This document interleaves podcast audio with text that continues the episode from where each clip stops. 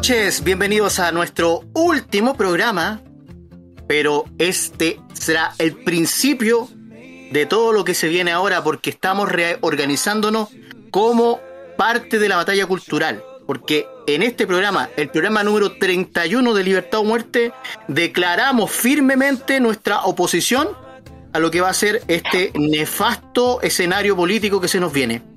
Vamos a presentar a nuestros grandes invitados. Ya han estado con nosotros y han estado también eh, dando la pelea, como siempre. Tenemos acá al grande, al gran rapero, ¿no es cierto?, que ha estado aquí dando la batalla desde el principio, que despertó a muchos que estaban dormidos, el señor MC Naray. ¿Cómo estamos? Buenas noches. Mira, mi gracias a usted. Muchas gracias por la invitación, chiquillos. Aquí contento de estar acá con ustedes. Vamos a ver qué, de, para dónde fluye la conversa. Excelente, Naray. Le damos también la bienvenida a nuestro gran amigo, el señor Fernando Ortiz Herrera. Di Ruth también, pues. Ya, pues lo digo, pues, Grita tu Ruth, ¿te acordáis? ¿Cómo estás, chiquillo? Yo súper bien, comiéndome un McDonald's. Espero que no se note la grabación. Qué rico estar aquí con ustedes. Qué gusto saludar a Naray. Démosle. Tenemos también acá al hombre de los datos, el señor intelectual, que revisa, ¿no es cierto?, las bases de datos de todos los zurdos para después atacarlos. No, mentira. el señor Carlos Sepúlveda, el oso libertario. Hola, ¿qué tal? Muy buenas noches a todos los que nos están escuchando. Espero que este último programa de la temporada sea una oportunidad para poner la brújula para esa reagrupación que decía Rodrigo. Así que vamos con todo hoy día. Y por último, y nunca menos importante, el señor de los Avernos, el Anticristus Maximus, el señor infierno cercano. ¿Cómo estamos? Buenas noches, señor director. Viene aquí feliz, disfrutando del día, weón, viendo los unicornios culeados, weón, los arcoiris por todos lados, weón, de toda la felicidad inconmensurable, weón, que estamos teniendo por estos maravillosos resultados, weón. Y nada, pues, les deseo felicidad, weón, bienvenidos a Suecia, weón. Eh, que nada puede estar mejor. En todo caso, weón, yo creo que a, partir de la, de la, votación de ayer, todos nosotros ya somos un país desarrollado, weón. tenemos una economía eh, que funciona en base al petróleo. Eh, tenemos impuestos a las empresas bajísimos. No existe, eh, ¿no es cierto?, los contratos, una, una ley de, trabajo tan rígida como la que teníamos antes. No, si, si nos convertimos en un país desarrolladísimo. Pero oye, lo más importante no es eso.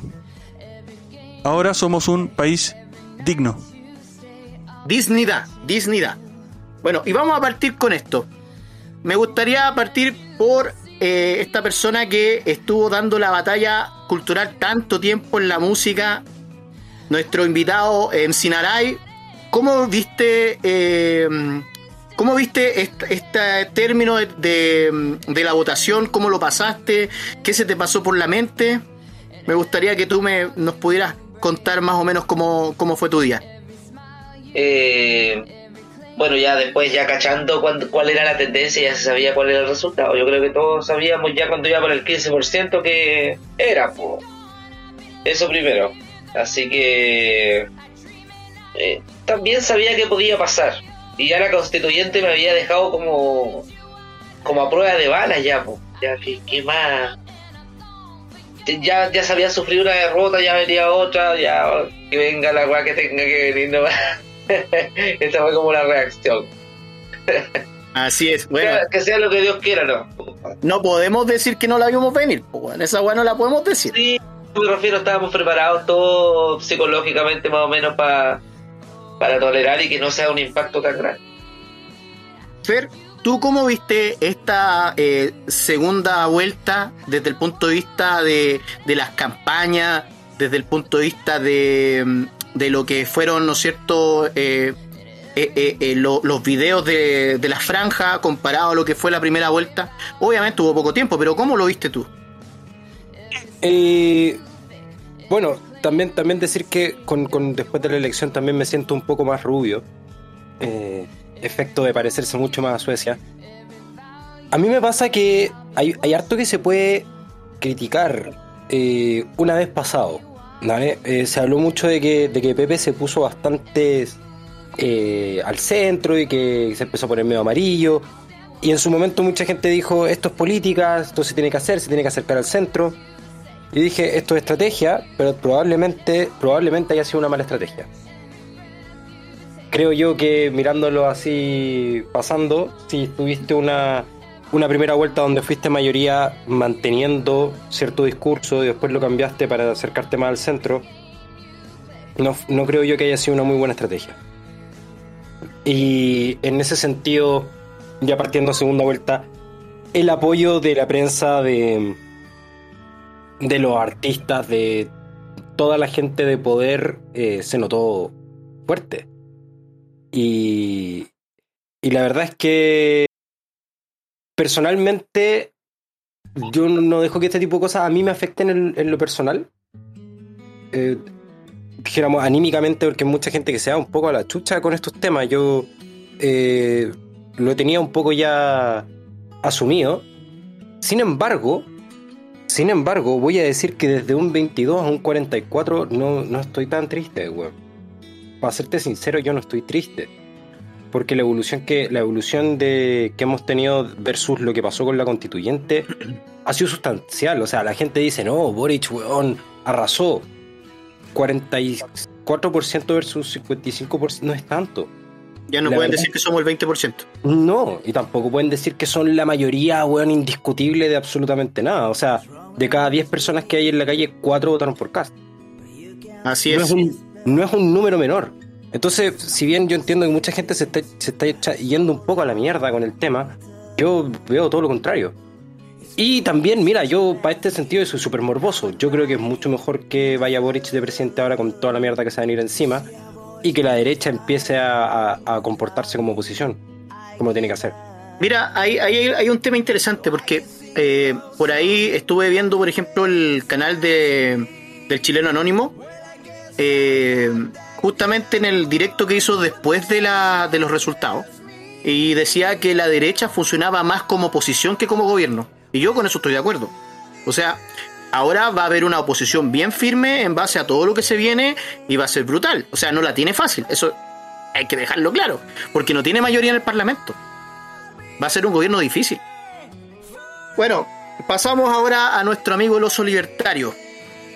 ¿Cómo crees tú, Carlos, que va a reaccionar eh, la asamblea eh, la, la asamblea constituyente, bueno, convención que nosotros sabemos que quieren ir para allá, ¿no es cierto? Eh, ¿Cómo crees que, van a reaccionar? Eh, ¿Cuáles creen que van a ser sus próximos pasos en base a estos resultados? Bueno, como yo lo he dicho en ocasiones anteriores y espero equivocarme con toda el alma, sobre todo ahora, la, la convención va a ser una asamblea constituyente. De hecho, están la- las ganas, por ejemplo, de, de formar un parlamento unicameral. De hecho, quieren bajar a los senadores, que es donde tenían una como una traba más fuerte. Y obviamente ahí se baja, por así decirlo, el nivel. Los diputados son como los hijos chicos, los senadores. Y en ese aspecto, eh, si se logra el, el poder originario que estaba reclamando nuestro amigo Atria, eh, perfectamente pueden hacerlo. Independiente de que tengamos un parlamento eh, equiparado y todo, eso para mí no, no marca, no mueve la aguja para ningún lado, que esté equiparado o no, sinceramente. Tal como se ha hablado, el, ventanas de Overton y toda la weá entre medio, weón, todo el arco weón, está corrido tan a la izquierda weón, que en definitiva una persona de centro weón, puede parecer extremista de derecha, ultra, mega eh, de la derecha. weón. Y entonces la, la convención yo pienso que está haciendo eso y va a hacer eso para poder cimentar su poder basado en un, en un poder original por el, por el mandato del pueblo, entre comillas, odio esa palabra, y desde ahí en adelante poder ejercer presión sobre la- los distintos poderes del Estado. De hecho, el judicial ya lo tienen, lo tienen cooptado. De hecho, tiene jueces que asisten a, a juicios weón, vestidos de rojo. La señora Chon. Claro, y tenéis también el tema de, claro, no le sale pero ni por curado, como se dice. Tenéis Oye. ahora el- la parte legislativa, que está semi cooptada y ya tiene la ejecutiva. ¿Te puedo hacer una consulta? Tírale Sí, nomás. obvio. compadre. Yo siempre, yo siempre saco estas preguntas que son súper poco densas. eh, pero es que me llamó mucho la atención que tú decís, porque Chile es como un país muy de experimentos raros, eh, partiendo, por, partiendo también por Pinochet, porque eh, es, una, es una dictadura rara, ¿me cacháis? Para lo que es el común denominador de Latinoamérica. Entonces, ¿Para? Porque no es una dictadura de izquierda. ¿Me cacháis? Y, y, Y porque y entregó el poder democráticamente. Claro. Dentro, También. de todo, dentro de todo lo que pasó ahí, todo es raro. Y lo que pasa en Chile generalmente es raro. La opción sería más sencilla entonces para hacer un experimento de de alguna manera destruir el poder eh, legislativo, disminuir el poder del presidente y pasar a un, a un gobierno desde la constituyente. Eso sería completamente nuevo. Sí, no, pero no es, no es bueno, tiene, tiene, tendría sentido en base a lo que tú estás diciendo. Déjenme hacer una observación no. antes, cabrón. ¿Ya? Es que, Dale, Fernando. claro, es que Fe- Fernando dijo algo que me pareció interesante, que es que no es una dictadura de izquierda, pero eso lo convierte de inmediato en una dictadura de derecha. No. No. No necesariamente. No sobre todo por los cánones que nosotros tenemos hoy en día de la derecha, porque la derecha hoy en día es, es liberal. Antiguamente nosotros podríamos decir que Pinochet no caía en la, en, la, en la izquierda por el tema de que el Estado no tiene el control del comercio. Que es la gran diferencia que tiene Pinochet. Nosotros podemos hablar acerca de un nacionalismo, pero yo no sé si podría ponerlo automáticamente en la derecha. De hecho, Pinochet mismo no se considera de derecha. No se considera político. Él decía que era soldado. Ujú.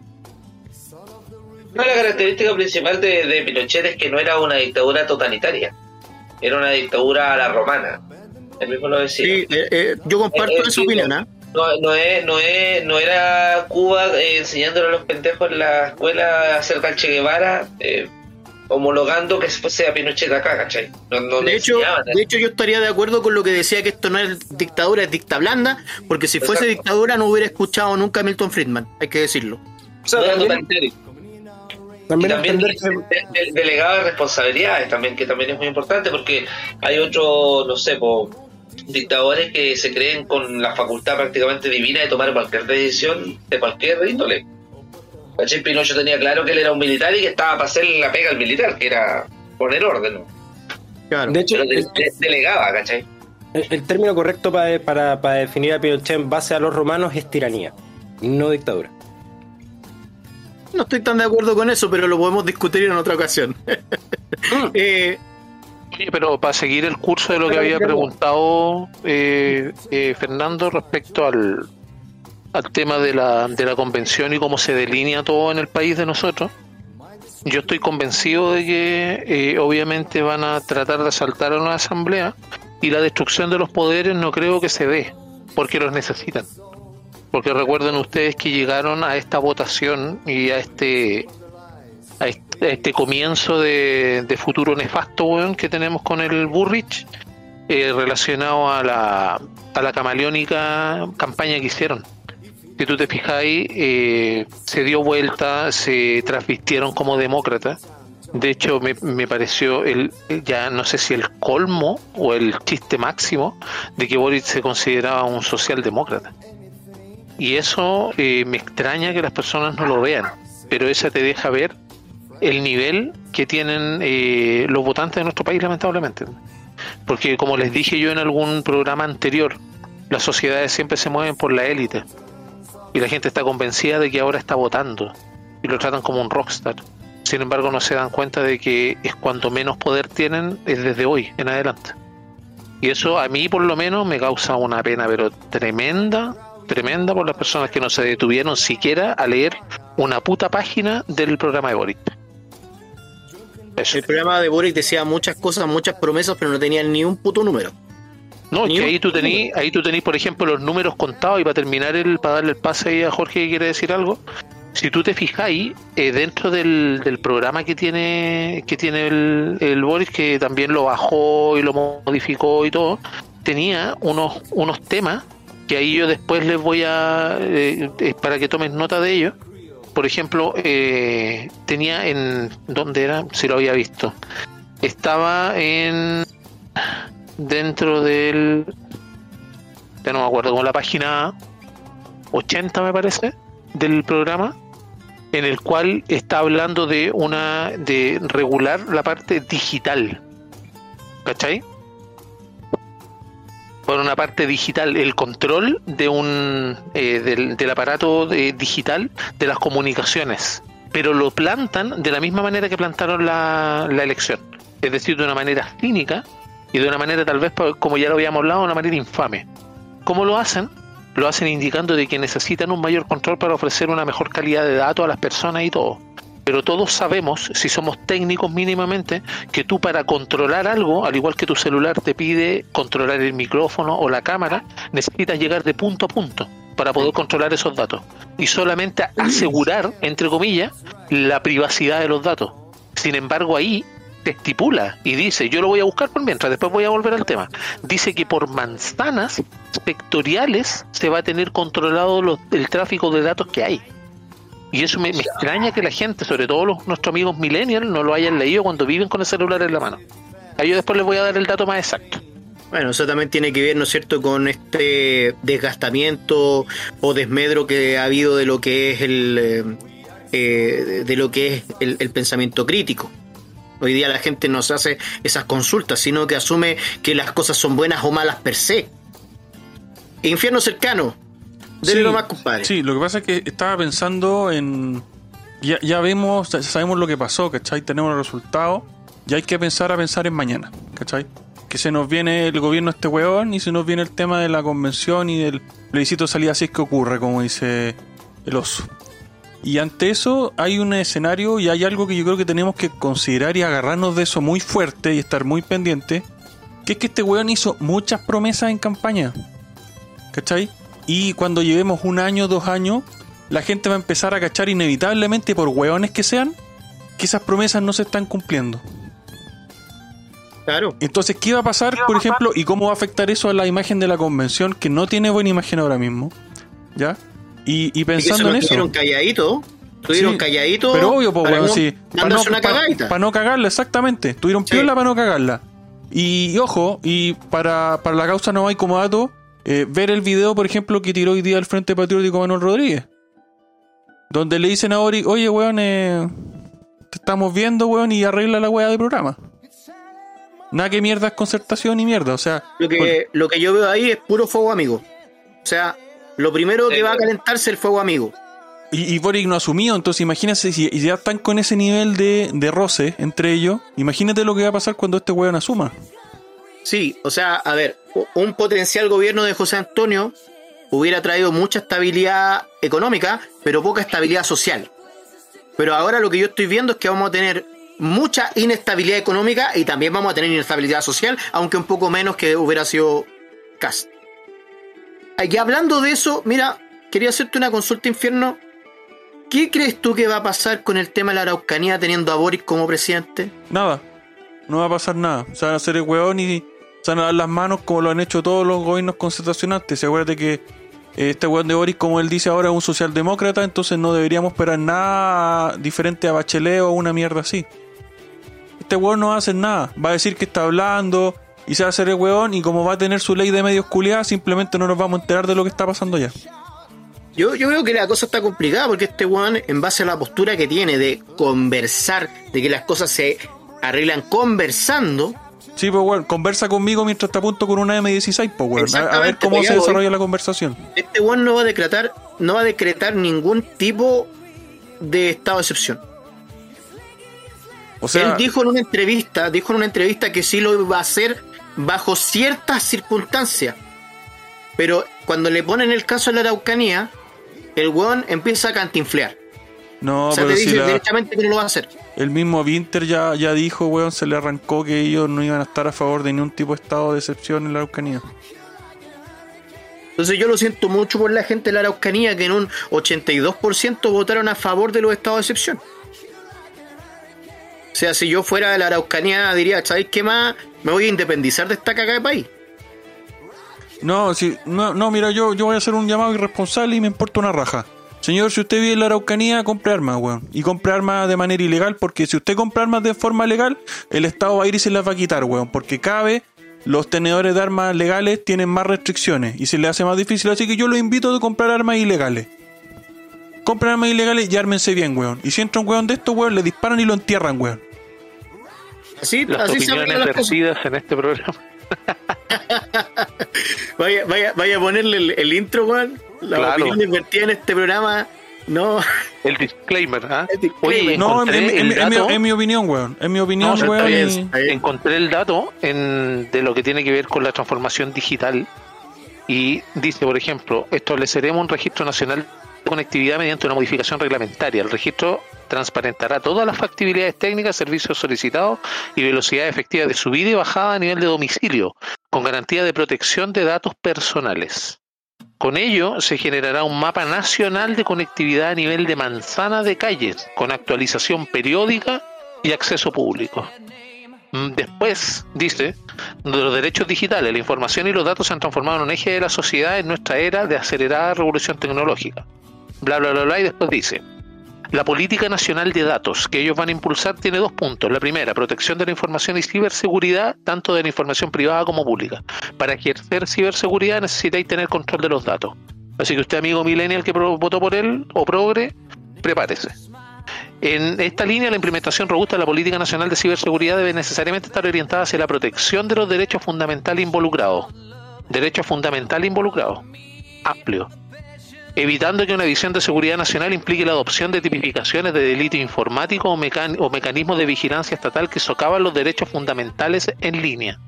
Y por último dice, lo anterior se complementa con nuestra política especial de protección de niños, niñas y adolescentes sobre la violencia digital.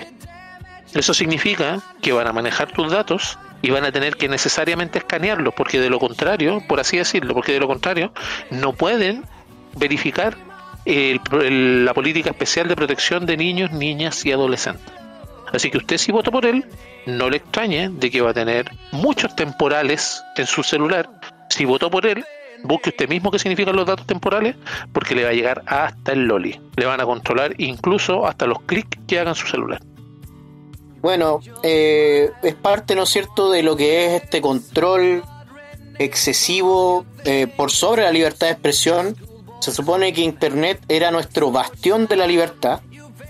Y aquí vemos como una policía política o ciberpolicía política se quiere, se quiere eh, instaurar eh, de manera totalmente politizada porque los que, los que realmente van a decidir qué es censurable y que no, son ellos.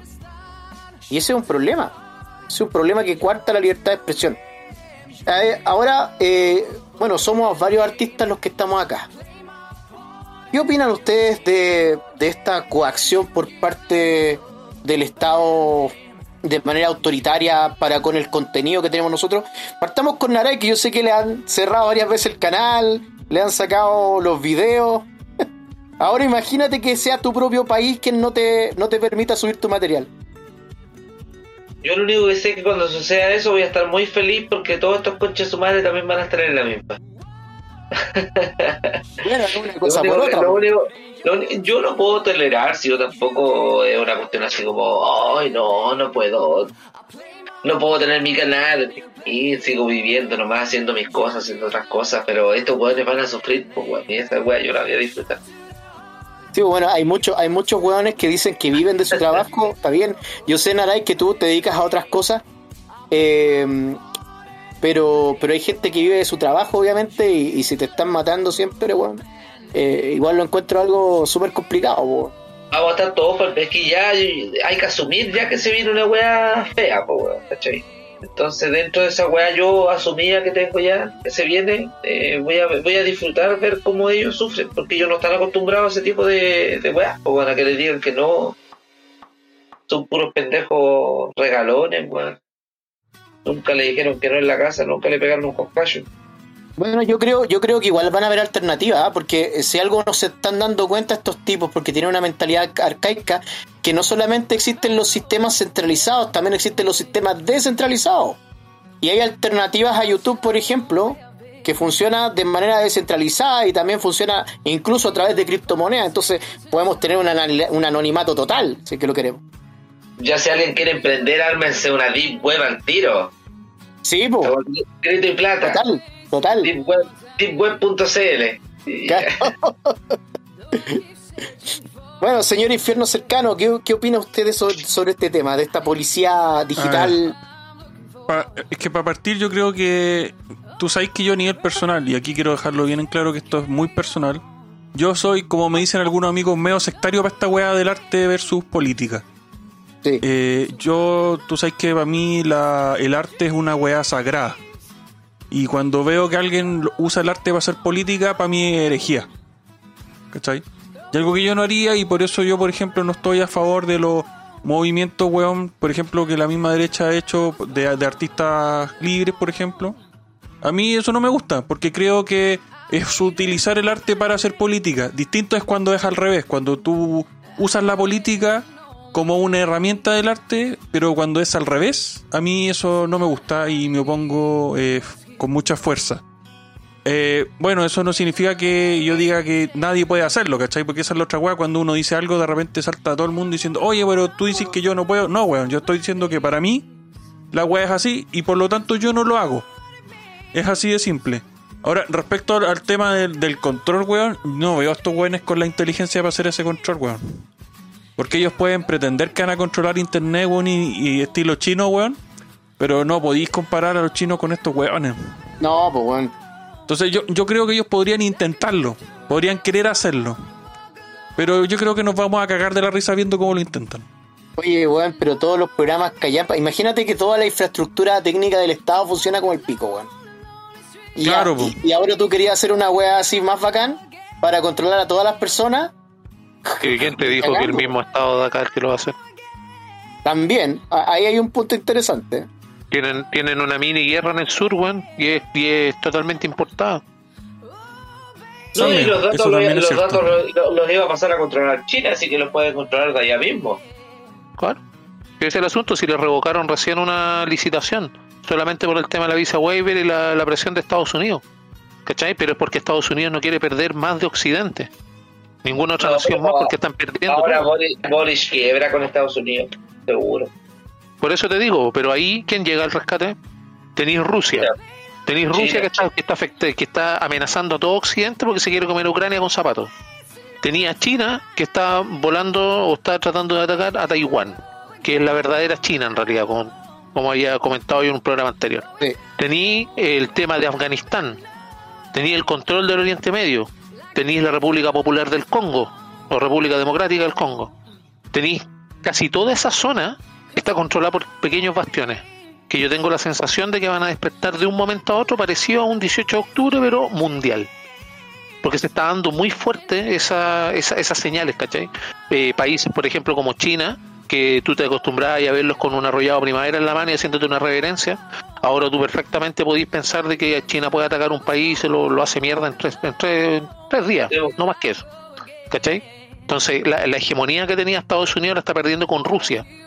Y Rusia, a su vez, está aumentando el poder de China y ambas potencias, créeme que son bastante fuertes como para... Porque China, por ejemplo, no es la gran hueá. China no tiene ni, nada trascendente. Lo que sí tienen es que copian muy bien la tecnología que se, que se obtiene desde el mundo libre, que Occidente. ¿Cachai? Porque los que nos están escuchando tienen que recordar que Einstein, weón, no, ideó la teoría de la relatividad porque el Estado lo mandó, pues. De hecho, estaba fugitivo. Él lo hizo porque él lo, él lo necesitaba y él lo hacía. Un Estado nunca hubiera llegado a esa teoría. Hasta el día de hoy todavía estarían haciendo recursos, comisiones y mesas de diálogo para poder hacerlo. Claro. Eso es lo que pasa y eso es lo que tenemos que reivindicar. comisión Y la comisión de la comisión. Pero está- estáis dando por hecho que Boric va a querer hacer eso y va a poder hacerlo. Igual tiene que pasar por el Congreso igual. Por eso, pero es que pasa lo mismo que con la Constitución, pues, bueno. Pero es que por, por eso, pero weón, es que por eso hay que estar atento y lo dije antes, ¿cachai? Esta weá es una, mira, esta situación es una oportunidad para dejar en evidencia todas las, lo estúpido y lo malas que son las medidas de estos culiados. ¿Cachai? Ya, ¿y quién lo va a hacer? Es que eso es lo que voy. ¿Quién lo va a hacer? Como que, que tenemos todos un tenemos que lugar hacerlo, primero. weón. Todos tenemos que hacerlo. Por eso, pero ¿a dónde llegas? ¿Ah? ¿A dónde llegas? A donde Partí tengáis que llegar, diciendo, po, weón. partí diciendo, oye, Boris lo eligieron presidente. Después de que vieron todas las sartas de cagás que se mandó, ya sea por dato o por cualquier otra cosa.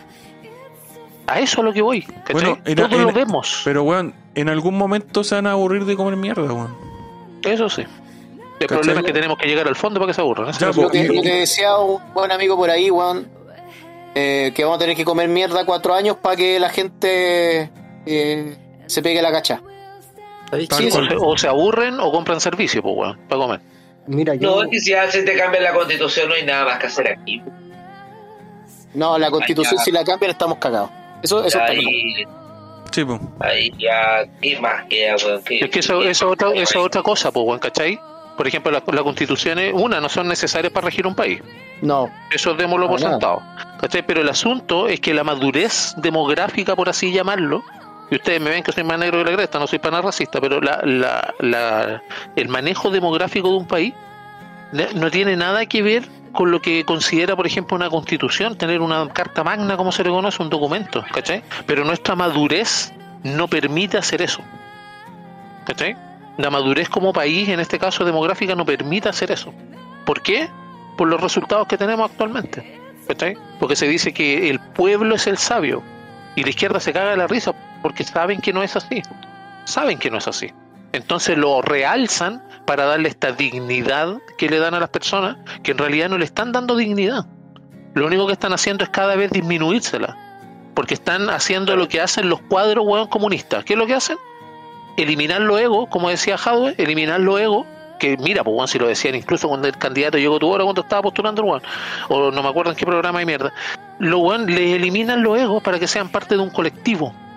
Y eso es lo que nosotros tal vez, y ahí entro con, con lo que decía Jorge, que tiene toda la razón, de estar observantes tal vez, pero lo que tenemos que reivindicar es que una, las empresas no son malas, los empresarios o emprendedores tampoco son malos, los que no son coludidos con el poder político. Por ejemplo, nosotros, tal vez ustedes que se sacan la cresta para ganarse, weón, no sé si en lucas, no como la hora extra de los municipios, pues. Entonces, todos, todos esos emprendedores, el individualismo bien entendido, no el individualismo que nos tira a la izquierda de que somos unas personas que no nos fijamos en el prójimo. No, al contrario. Por ejemplo, por eso le tienes mal a la Teletón. Porque demuestra que el mundo privado puede moverse mucho más que el, el- cualquier organización pública o colectiva, en este caso. Porque, ojo, el colectivismo no es lo mismo que la cooperación entre los distintos individuos, que es lo que es. establece la Teletón, ¿cachai? Así Pero, es. pero fíjate que voy a decir algo que dije cuando fue, weón, el, el plebiscito. En uno de los programas que hicimos, weón. Que ya veníamos ya peleando con el mundo y ya éramos enemigos de, de medio país, weón. ¿Ya? ¿Por qué? Fíjate, fíjate el análisis que hemos hecho, weón. Hemos hablado, yo creo que todo el rato, de lo que hace la izquierda. Cuando hablamos de lo que la derecha o, o el sector oposición tiene que hacer. es verdad. Yo pienso que, yo pienso que es lo mismo. No es lo mismo, Yo po, pienso- weón. Yo no es lo mismo que- porque yo estamos que concentrados en lo que hace el otro todo el rato No, y no, no, no, respondiendo. es que lo- respondiendo. lo el día del pico avanzáis, pues, weón. No, pues lo que pasa es que tú tenés que tomar lecciones, Juan, de acuerdo a lo que están haciendo. No podís, no podís pero, llevar oye. atrás, no podís dejar en cero años de adoctrinamiento. No podís. Pero, pero no ta- que pero no podéis tomar una postura responsiva todo el tiempo, weón. ¿Hasta cuándo? O sea, claro. Por eso, pues, ya, pero entonces, pero es que tú no tienes la, la, la Mira. posición, la posición para poder contrarrestar eso y poder generar eh, un plan de acción contra eso, por así decirlo, Ya, pues, yo- es tener un poder verdad, político. Mira, voy a, voy a decir una hueá colectista. Y es verdad, yo solo no la tengo. Pero a lo mejor tú yo tenemos un poco más de posición. Y a lo mejor tú más yo más Fernando un poco más de posición. Y si le agregamos aquí a Naraya y a Rodrigo, tenemos más posición todavía. Y así hay que ir sumando, pues, weón. Pero no podemos estar de espectadores, ¿cachai? Porque No, algo que estoy viendo es que hay mucha gente hablando, oye, es que la izquierda esto, la izquierda esta otra weá. Bueno, ¿y acá, cuando tú, que estáis haciendo ese análisis, dejáis de ser espectador de la weá y te empezáis a mover, Mira, weón? problema- O vais a esperar el que otro weón resuelva los tenemos- problemas? El problema que nosotros tenemos como sector, y voy a, voy a usar palabras así muy genéricas, ¿ah? el problema que nosotros tenemos con ese- como sector, y esto es histórico, que somos reaccionarios. O sea, siempre estamos reaccionando a lo que hace la izquierda. Y nunca hacemos cosas por nosotros. Entonces, eso es un problema. Y tenemos que, y tenemos que asumirlo como problema e incluso como defecto. ¿Para qué? Para que las cosas que hagamos sean naturales y que ya no sean reacciones. Que mejor, mejor aún, que ellos reaccionen a las cosas que hacemos nosotros. Pero teniendo huevones que, por ejemplo, dicen peo y después andan pidiendo disculpas, no llegamos a eso. Sí, pero es que lo- los tiempos actuales están hechos en base a ese trabajo que hicieron ellos. Bueno, yo no pero lo estoy oye, justificando. yo no lo estoy el molde. justificando. No, Yo quiero, claro, yo quiero claro. que se entienda, yo quiero que se entienda bien que cuando nosotros nos fijamos en esto tiene parte, de- esto tiene parte de táctica. ¿Por qué? Porque yo en algún chat por ahí le escribí, bueno, a lo mejor yo soy muy extremo y todo, pero yo no soy mucho de estar pasivo, sobre todo desde ahora en adelante. Y hay que hacer algo, pero tiene que ser algo fundamental. Y para eso, por ejemplo, lo que decía Jorge tiene razón. Uno más uno, dos, dos más uno, tres, ya, perfecto, vamos sumando y todo, pero eso tienes que abocarlo a una fuerza política consistente. Porque de lo contrario, porque nosotros estamos opinando política.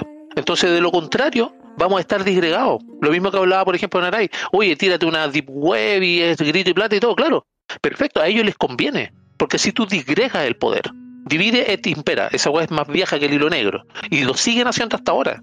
De hecho, la- la- las la, fases weón, que tenía en la crítica al programa de Gota del, que, que hizo el, este weón del Marx, lo que tenía que ver con el ah, con el manifiesto comunista. Bueno, todas esas weas te dicen los pasos uno a uno, porque todos saben que el socialismo te lleva al comunismo. Y tienes 10 pasos que están establecidos. El, el transporte público, educación pública, medios de comunicación. Lo tienes todo, los pasos están casi todos cumplidos. Entonces, si uno no mira eso, no podéis reaccionar. Porque de mi parte, yo reacciono como un espejo con ellos. ¿Por qué? Porque tienen la experiencia de la propaganda, pues. La tienen, eso no se puede discutir. Desde el enano de forma el Gramsci en adelante, weón. La batalla cultural. Pero, ¿qué, qué pasa? Gramsci nació por el rencor. ¿Cachai? Entonces, de cierta manera, tú tienes que devolver algo porque ellos lo único que son son rencor. Pero nosotros tenemos una gran traba de que somos liberales. Falta ahí el otro, el otro, el otro paso de, de la izquierda que es la psicología de masa, porque después de, de, de Gramsci se desarrolla lo que hace Guattari y Deleuze, y ya influir como con, medidas psicoanalísticas sobre las masas, ¿cachai? Con, con sexualidad, pues. Ahí Por eso, pero estudian cómo, cómo esa weá influye. Entonces, tú, eh, naturalmente, ellos construyen una población que sea estúpida, que es lo que te hablaba. por eso es- que quieren es- atomizar a la sociedad, pues, para que no tengan una respuesta. Y, y los tienen hipersensibilizados también. Entonces, Por eso es gente que se a eso es lo que voy. Vean la cagada que está quedando, los cuales van a decir, no, no, no, no iban a... A eso es lo que voy, porque por ejemplo, en esta, en esta sociedad, en estos tiempos que tenemos actualmente, la sociedad nunca ha trabajado menos y nunca ha ganado más por tan poco trabajo, comparado en la, en la, en la, en la hebra anteriores. ¿Cachai? Entonces eso trae, 12 horas diarias. eso trae una degradación, porque ten por seguro de que van a impulsar lo que están impulsando en España, de bajar las horas laborales, que ya lo dijeron acá, produciendo más. Una weá que es inconcebible y tiene que ver con ese trabajo cultural que han hecho. Por ende, hay que responder de la misma manera, porque si no, tú no tienes manera. Y vuelvo a lo que le iba a decir, nosotros somos libertarios. Y con esto voy a terminar, nosotros somos libertarios. Y ustedes tienen el- lo que es el derecho a la vida, a la propiedad y a ser feliz, a llevar tu, pro- tu proyecto de vida. Sería. Y desde ahí tú vas construyendo lo demás de acuerdo a tus propias particularidades cada persona. Seguimos estando disgregados. Por ende, si quieren construir una fuerza política, lamentablemente tienen que guardarse un poco esos valores y tienen que entrar a la pelea de frente, porque ahora se va a polarizar aún más el país. Ya, Al oye, menos lo que yo veo. déjame agregar un par de cosas. Primero, para complementar, un ejemplo de lo que decíais de esta sociedad, weón, hipersensible en lo que pasó con Johannes Kaiser. Que por tirar Sí. un chiste, weón, se convirtió en un leproso, weón, y, Esa weá, y un yo blanco. creo que es y, esa, y esa weá es culpa de nuestro sector que haya pasado. es lo que yo Porque dije antes. po, estos weones no deberían salir a pedir disculpas y que decir, pedir ¡ay, disculpas". pobre, qué malo! No, lo, lo dejamos, no, no habla por nosotros, malo, malo. Leproso. ¿Cachai? El, el día del pico, weón. Así, weón. Van a pescar a cada uno de los weones que representen, weón, la libertad, weón, y lo van a decir, no, él dijo peo. Ah, ya no, leproso. Y no, y no te sentís respaldado, po, weón. No, pues. Es que, Hay que yo- partir mira, por ahí. y lo otro que quiero decir, mucho- lo otro que quiero decir, ojo, complementando no pasó oso. solamente, no pasó solamente con Johannes, también pasó con el Rojo Edwards, también pasó con Gonzalo La Carrera. No, pero eso- esos weones me caen como el pico, weón. a mí si me interesa bien, Kaiser no. Está bien que te Pero- caen bien te caen sí, mal. no, no me interesa hablar de ellos. Mira, y lo, y lo otro que quería decir para cerrar lo que quería decir yo es que eh, sí, tiene razón Oso, weón. Yo creo que, weón, eh, sí somos libertarios todo lo que queráis, pero no hay que tenerle miedo, weón, a, a tomar medidas, weón, que salgan un poco del libertarismo con tal de resolver esta mierda, weón. Porque ¿cachai? aquí somos libertarios sin soya, po, weón. Porque si, si tenemos, Yo, weón, no si- soy, yo no soy libertario, por si acaso. No, me- No, está no, bien. está bien, pues, wea, wea tuya lo que sea. ahí. El, el punto es que hay, no hay que tener miedo, y le digo a los Soy libertarios. ¿Qué, qué wea? Soy trans. Bueno, sé la wea que queráis, weón, es tu problema. No, Lo que yo estoy diciendo Es tu es que, etiqueta, weón. es que los libertarios que crean y se autodenominan libertarios no tengan miedo, weón, a, a hacer- a- a convertirse, weón, en, en tiranos, weón, con tal de resolver esta mierda, weón. Y yo y no tengo ni una weá, ni, ni un conflicto moral, weón, en convertirme, weón, en, en un culiado, weón, para resolver esta weá. Sí, pues si las situaciones extremas ameritan, medidas extremas. Está claro. Eso, ahí tiene, ahí tiene razón el, el Jorge. Y yo hago este hincapié porque, por ejemplo, lo que pasa en Argentina, cuando entra, por ejemplo, un Milei al, al Congreso con todo, después de todos los pecados que puedan tener, eh, los compadres tuvieron que definirse de una manera y con eso dejaron también de lado muchos de los valores que ellos tenían y que, que discutían y que defendían, los tuvieron que dejar de lado, como, por ejemplo desde ya un oxímoron de entrar al Estado para combatirlo. Pero tú necesitas tácticamente entrar a eso para poder horadarlo desde dentro. ¿Cachai? Porque Hay una, nosotros tenemos que hay una realidad de la que te tenés que hacer cargo, pues si no podéis estar todo el rato pegado en el libro. tampoco. Por eso, Claro. a eso es lo que voy. Esa Entonces, el, el esa miedo, de andar metido, esa weá de andar metido solamente en los libros, esa weá no funciona, ¿cachai? Esos buenos son, son Asperger. Sí. por eso, pero es que ahí, a mí ahí me cargan tenés- esos weones libertarios pussy que no fueron a votar por Cas porque era conservador. Aquí los criticamos. ¿Cachai? Esos por eso ahí tú, ahí tú tienes, ahí tú tienes la doctrina No, y eso es lo que me, eso es lo que me da risa. Eso es lo que me da risa, porque ahí tení otro ejemplo. El eslogan o lo que dijo Boris cuando salió a su discurso fue que la esperanza le ganó al miedo. Y básicamente lo que existe ahora es miedo, justamente. ¿Cachai? Entonces, esa, esa, esa inversión de los conceptos, esa tautología que se llama gramáticamente, eso es lo que te- nosotros tenemos que llegar a hacer contra ellos. Porque, por ejemplo, la, la vigilancia de la realidad política actual es la única que te va a dar la arma para poder reaccionar a eso. Y yo sé que, por Todo- ejemplo, a Jorge no le gusta lo de, lo de reaccionar. Déjame terminar, por favor. Mira, eh, no, no, no es el tema de, de reaccionar solamente. Es el tema de observarlo y de generar un plan de acción mientras reaccionas. Eso, eso tiene que ser muy táctico, porque lamentablemente ahora estamos, estamos entrando en, un- en una era que no sabemos cómo va a ser. Y estamos decantándonos porque va a ser como lo peor, ¿cachai? Lo que hemos visto. Y lo que se ve en las señales. ¿Cuándo se va a ver? Cuando esta persona ya esté instalada. Antes no van a hacer absolutamente nada y ténganlo por seguro que si la convención va para asamblea, tampoco va a hacer absolutamente nada hasta que asuma. Fer, hace rato que te veo con cara de, de- de querer hablar. Póngale. Y varias cosas. La primera es que nada de esto hubiera pasado si hubiera ganado mi proferte. Esa es la primera. Porque aquí ya no, estaríamos en incertidumbre, sabemos perfectamente lo que se dio. Claro. Tendríamos- La tendríamos clara. Claro. Y otro, mira, yo, yo estoy de acuerdo contigo en el tema de los de la derecha reaccionaria. La derecha no tiene un plan hacia futuro. La izquierda tiene un plan. Vamos a hacer la constituyente, nosotros después vamos a ganar el Congreso, que no lo pudieron hacer, pero es la idea. Vamos a tener a Boric de presidente, vamos a declarar asamblea, nos vamos a hacer con el poder para siempre. Ellos tienen un plan, cual van siguiendo año a año. La derecha no tiene eso. Pero el problema también es que la derecha, al mismo tiempo, es reaccionaria y, y- tiene, y tiene este problema que del cual estábamos hablando el otro día que te pasa a ti, que el tema de la, de la eyaculación precoz, que los buenos quieren la guaya. Quieren la guaya y esa guaya no está bien. Nosotros no podemos tener la guaya. Por eso yo no estoy preocupado por los resultados, porque esto, esta es la realidad del país. El país no va a pasar desde un 22% a un 60% o un 55% porque salimos tres meses a la calle. ¿Cachai? Entonces, hay que, hay que engrosar el cuero y hay que, y hay que aguantarse un poco la weá. Y hay que, y hay que entender que puta, que esta es una pelea que da para largo, weón.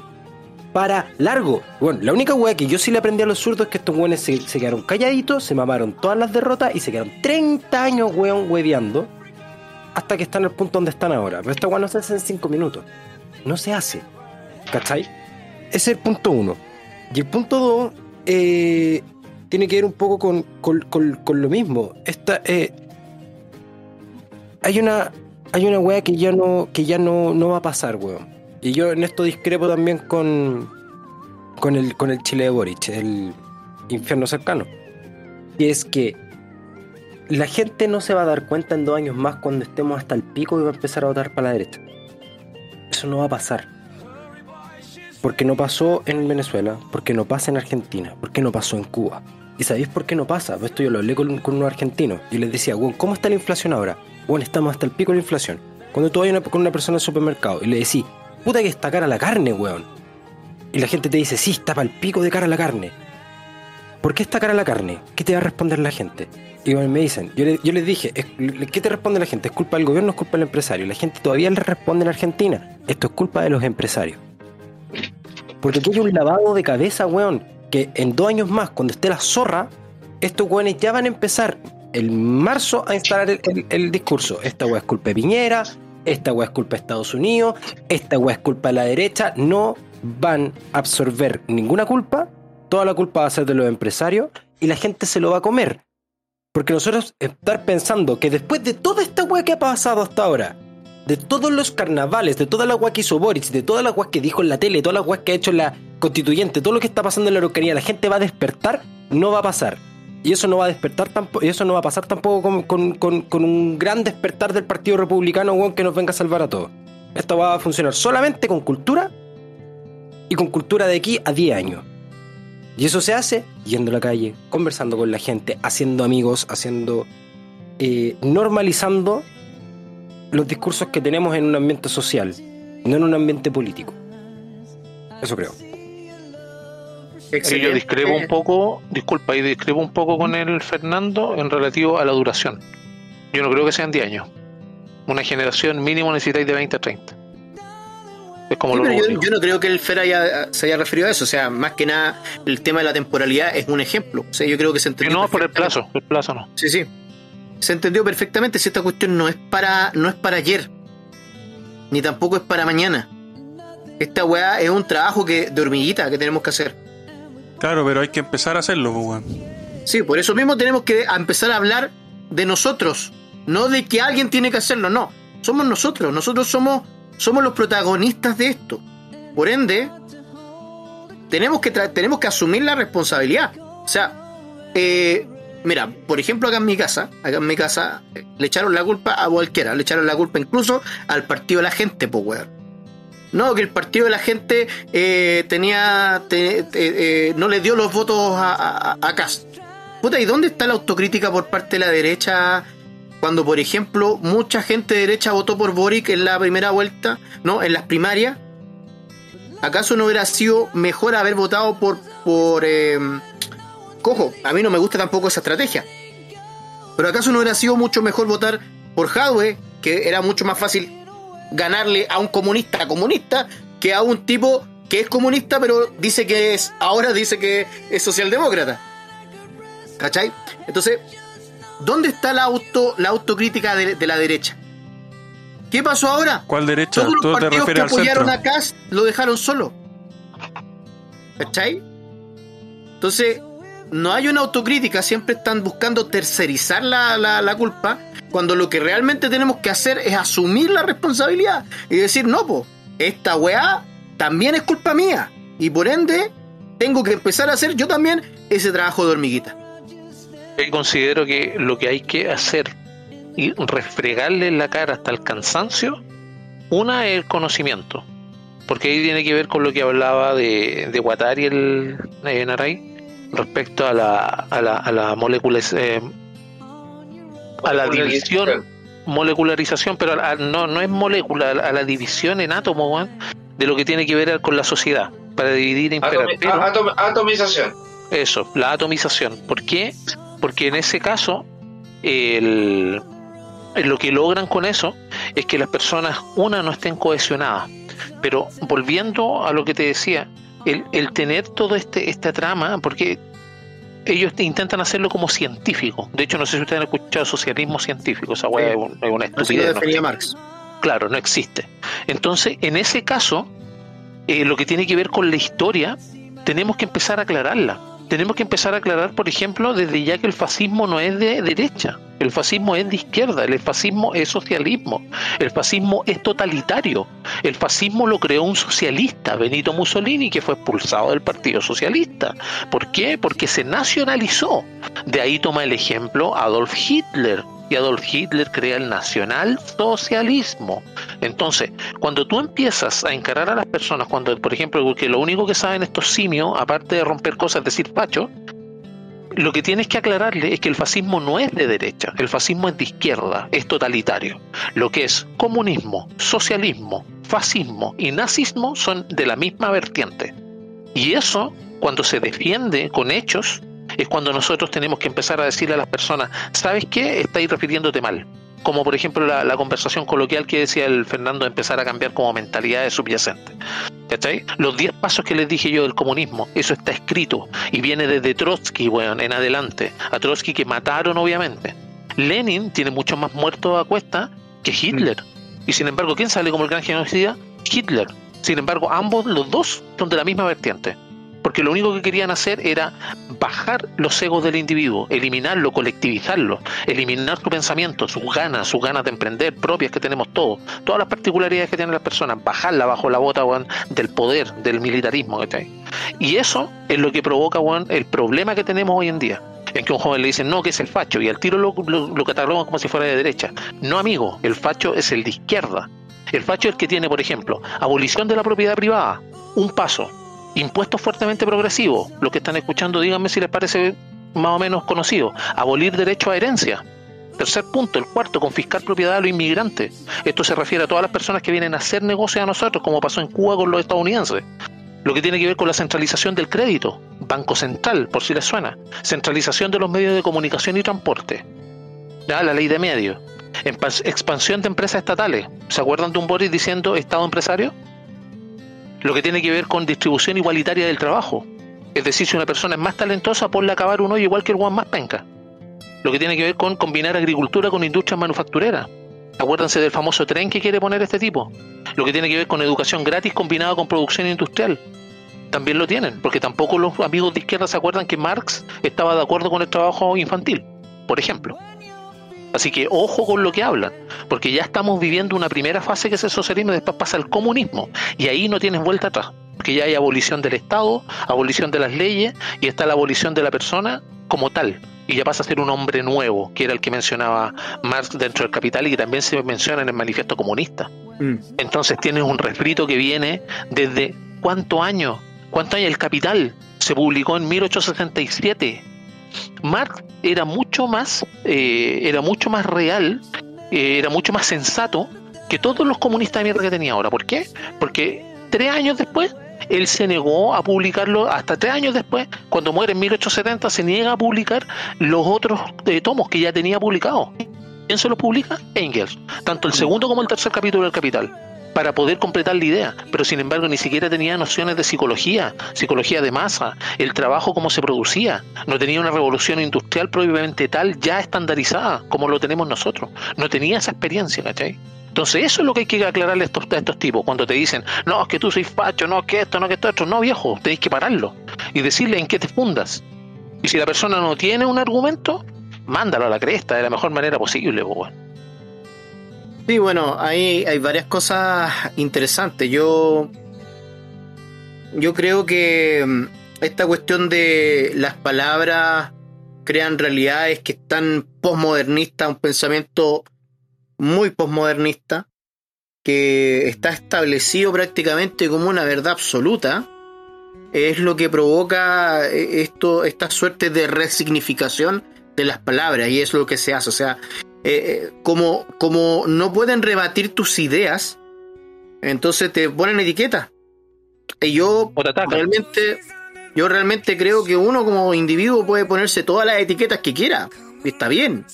Pero el problema es cuando te estigmatizan con etiquetas foráneas. Entonces, eh, eh, ¿cómo, ¿cómo nosotros combatimos esto? Naray. ¿Qué cosa puntualmente? Disculpa. Esta cuestión de la resignificación de, de lo que es la batalla por los términos, ¿no es cierto? La batalla de... Porque te digo, como estaba hablando, esta cuestión es muy posmodernista en realidad. Y, y, y no sería también eh, irse por ahí, también nosotros caer en ese mismo posmodernismo.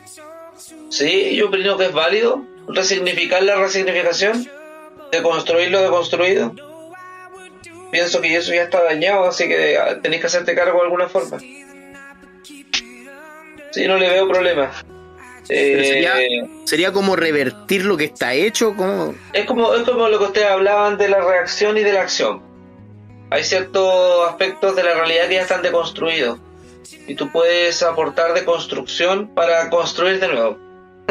Es, es un poco raro, weón, eh, me suena Sí, es extraño. raro.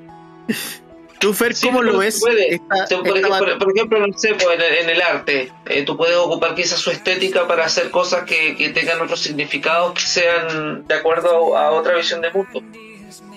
¿Cachai? Puedes, puedes darle vuelta de cierta manera. La, es como en el karate, cuando das un golpe y absorbes el golpe y lo haces pasar.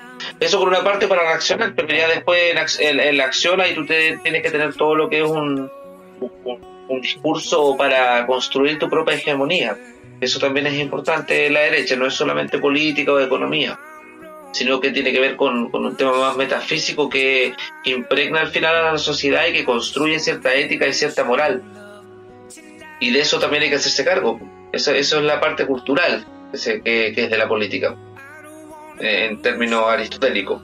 Eh, qué sé yo, esta noción que tenía Aristóteles de la política donde este concepto es eh, una simbiosis entre la estructura y lo que es la, la ciudadana- ciudadanía y cómo eso se, se, se organiza y, y se construye y el análisis y todo y cómo también esta estructura mueve a las personas a hacer cosas porque eso al final es el Estado en, en la teoría que se pasen La las películas después y se metan en weas que no tiene que meterse es otra cosa pero Sí. esa es la noción de, de- de una estructura gubernamental, o sea, le da una dirección ética y moral a, la sociedad a través de las leyes y a través del discurso también. Sí, bueno, ahí también hay que decir algunas cosas. ¿ah? Cuando hablamos de libertarios o liberales, ah, que ustedes están en contra del Estado la cuestión, no es tan así. O sea, el, el libertario no es que esté en contra del Estado que lo vaya a hacer desaparecer. Y, no, nosotros hablamos de un Estado pequeño, ¿cachai? O sea, hay, hay algunas cosas que sí son importantes, obviamente, que necesitan Estado, por ejemplo, la seguridad y la justicia, ya lo habíamos dicho. Pero, eh, claro, nosotros nos quedamos con la definición clásica del Estado, no con esta eh, definición socialistoide que prácticamente lo ven como un bien social. El Estado para los socialistas es un bien. Para un Mira, liberal el es- Estado es un costo. En cierto término también puede ser un bien social, pero de forma equilibrada. Por ejemplo, eh, Chile es un país que se caracterizaba por tener una tendencia del Estado hacia la producción en las pymes. Estimulaba a las pymes, o sea, habían subvenciones para las pymes. Eso es de cierta manera darle una dirección a la sociedad, que puede ser bien, bien aprovechada, porque esa, esa, se aplicó en Corea, por ejemplo, en Corea del Sur. ese tipo de estímulo al final lo que desarrollan y, y estimulan es la independencia de- del ciudadano. Claro.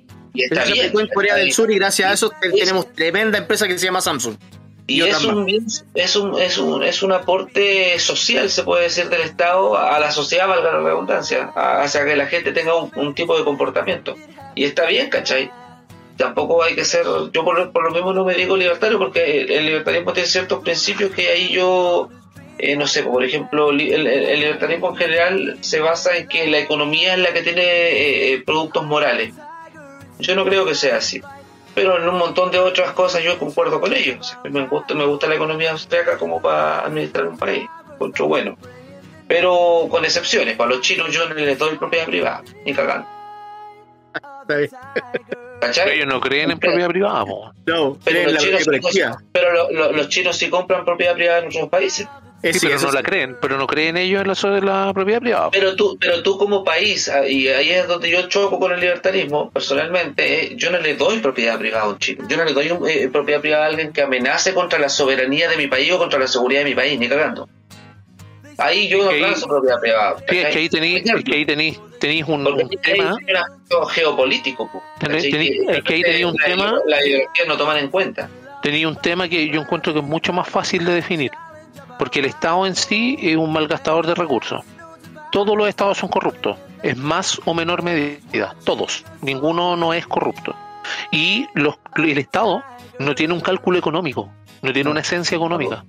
Entonces, cuando tú defines un Estado, el Estado en sí es un grupo de burócratas que se supone que va a ser a los Hobbes más o menos, va a tener que, va, te va a defender dentro de la de, de todos los demás a la posibilidad de daño que te puedan hacer los demás y te va a brindar seguridad, que es una de las partes más básicas, ¿cachai? Porque yo no considero que, por ejemplo, lo que tenga que ver con salud u otras cosas tenga que ser así, en el extremo, ¿ya? Yo tengo un pensamiento más, eh, tal vez anarcocapitalista, por así decirlo, pero eso obviamente entra dentro de una utopía. Ah, y entre paréntesis, antes que se me olvide, este Pelmazo de Marx murió en el 83, 1883, porque me equivoqué, antes lo dije en 1870 y tuvo 16, 16 años después de que tiró el primer tomo para haber tirado el segundo y el tercero. Y aún así, era mucho más sensato, nunca los tiró. Engel lo tiró después. Así que para que sepan los amigos comunistas de que el segundo y el tercer tomo no están muy bien acabados, por si acaso, es tu base ideológica. Y volviendo a lo que decía el eh, Naray, lo que tiene que ver con, con, este, con este tema de, lo, de los estados en sí, eh, tú no tienes, tú, tú tienes un aparato que va, va a tender siempre a crecer. No podemos ser minarquistas tampoco, porque el Estado no, no baja, el Estado crece, necesariamente. ¿Por qué? Porque se habla, por ejemplo, de la ef- efectividad del Estado, la eficiencia del Estado. El Estado no puede ser eficiente por definición. Un motor es eficiente, porque tú tienes un estado, el estado parámetro. moderno, el estado moderno no puede Eh, ser. tú tienes un parámetro, ni, el- ni el, ni el antiguo, ni el moderno, ni el, ni el precámbico, no, ninguno. Tú tienes, por ejemplo, el, el caso del motor o un reloj. El reloj tiene que durar la batería tal cantidad de vueltas o tal cantidad de días, o lo que tú quieras, o el motor, tal, tal cantidad de litros te tiene que dar tan- tal rendimiento. Ese es, eso es una efectividad, pero el Estado nunca va a ser efectivo, porque ¿con qué lo mides? Que es efectivo para mí que no sea para ti, por ejemplo, o viceversa. Ahí hay, ahí hay algunas ideas que igualmente son interesantes, pero un poquito enfermo. De hecho, eh, Hope, eh, eh, Han Herman Hope, habla, ¿no es cierto?, de, de este estado monárquico, que sería un estado privado, versus un estado público. Y obviamente ahí tú ves, bueno, según Hope, tampoco estoy diciendo que esté, esté de acuerdo con eso, pero tiene muy buenos argumentos para decir que eso sería mucho más eficiente que lo que tenemos. O sea, de hecho, partida, yo, cuando- yo, por ejemplo, hay- así como hay libertarios que dicen, no, yo en términos idealistas soy anarcocapitalista y en términos prácticos soy tal cosa, yo en términos idealistas soy monarquista. Creo que esa es un tipo de organización social que es natural. bueno, Es más Eh, sensato. eh, eh, pero, pero, habla pero del monarquismo versus pero- la democracia, pues. Exacto, po. Pero tenemos que hacernos cargo de una realidad que es la actual. Y Sí. en esos términos eh, uno también tiene que tener una definición práctica. Yo no le doy propiedad privada a los chinos. Ni cagando. Está bien. Eh, eh, estimado infierno, Sí, primero responder algo que comentó Naray. eh, que la- esa, esa mirada que diste del libertario es muy caricaturesca. Yo, por ejemplo, me considero libertario y no me sentí en nada reflejado en lo que comentaste. De partida porque yo creo que ser libertario, y esta es una opinión personal nuevamente, es simplemente defender la libertad. Punto. Pero ¿qué mismo. Ahí- qué- termina. ¿Qué cosa puntual que dije? ¿Qué cosa puntual que dije? No, que, que los No, pero está libertarios bien, está bien, éramos pro libertad Naray- y estábamos dispuestos a tratar con los Naray se chinos. refiere a los No. puristas. ¿Cómo? Naray se refiere a los puristas, que son lo que yo llamo los pusis. No, no, no, no que, que básicamente somos, lo que a mí yo entendí de lo que comentaste era que éramos básicamente solamente liberales en lo, en lo económico, básicamente. ¿Cachai? No, yo estoy hablando de la teoría o de la economía de, de los escritores austriacos. Yo no estoy, Ya, estoy ya, mira, yo por ejemplo soy... hablando de, de- eh, de- de la- de lo que dicen los libros. La- la- la- la- las acciones económicas tienen consecuencias morales. Esa es la Sí, conclusión de, lo, que yo, los- lo que yo digo respecto a eso es que, por ejemplo, yo me autodefino como libertario, sin embargo, siempre hablo peste de los autores libertarios, porque creo que son unos milhouse culiados que no salieron al mundo. Y uno puede hacer mucha teoría o puede escribir muchos libros, weón, de teoría o, o de política, weón, sin salir al mundo, weón. Para mí, cuando a mí me hablan de un Axel Kaiser, de todos esos weones, yo creo que, puta, un ratón de biblioteca, weón, no tiene carajo idea de lo que pasa en el mundo, weón. Entonces no me representan en nada sus putos de hecho, lo postulados y hemos sus cagas de también. Eh, respecto a lo otro que quería comentar, era que para mí, eh, sobre la batalla cultural, que quería comentarles una anécdota. Que es que yo hace un tiempo, después de uno de estos programas, dejé de hablar de aborto y de interrupción de embarazo y empecé a hablar de exterminio fetal. ¿Sabéis que me llevaba una sorpresa bastante eh, intensa, weón?